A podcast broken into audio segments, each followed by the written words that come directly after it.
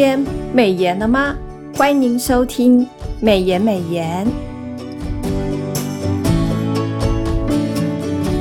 今天我们要分享的金句是诗篇一百零四章三十一节：愿耶和华的荣耀存到永远，愿耶和华喜悦自己所造的。配合今天每日研经释义的进度，我们研修的经文进度为约拿书四章一到十一节。在经文一到三节中，约拿向上帝发怒。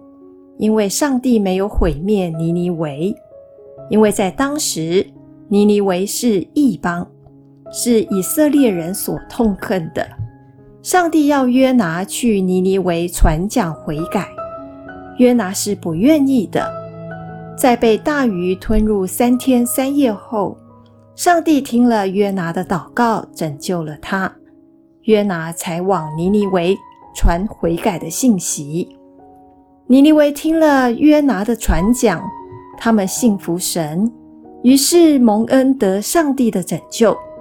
这样的结果让约拿大大的不开心，甚至发怒，在祷告中说出他之所以逃往他施，是希望尼尼微灭亡。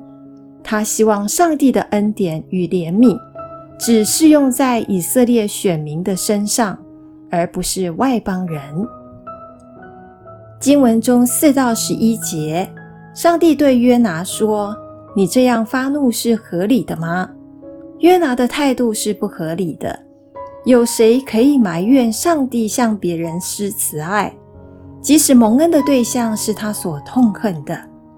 约拿没有回应上帝，反而是在城东搭了一座棚子。一心要看尼尼微城究竟会如何，于是上帝安排了蓖麻遮盖约拿，使他不被日晒。后来又让虫子咬死蓖麻，让日头曝晒约拿，使他发昏。约拿就为他遮荫的蓖麻来抱屈，以及他失落的愿望，想要寻死。上帝再一次的质问约拿。这样发怒是否合理？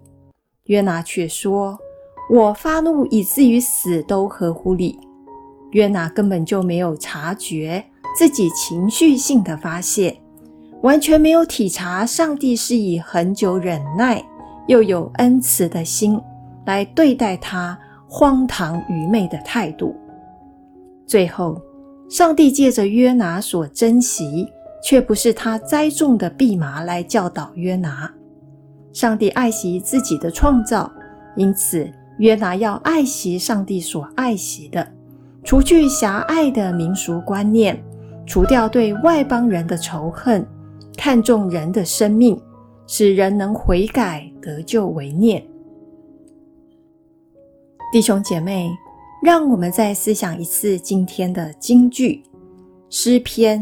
一百零四章三十一节，愿耶和华的荣耀存到永远，愿耶和华喜悦自己所造的。让我们把今天的领受和得着放在祷告当中。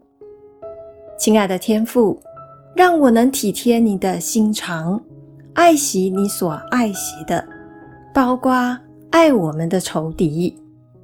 奉主耶稣基督的圣名。阿门。今天的美言美言分享到此，谢谢您的收听。美言美言是读经会所设立的节目，推动读圣经，让信仰融入生活，让见证温暖你的心。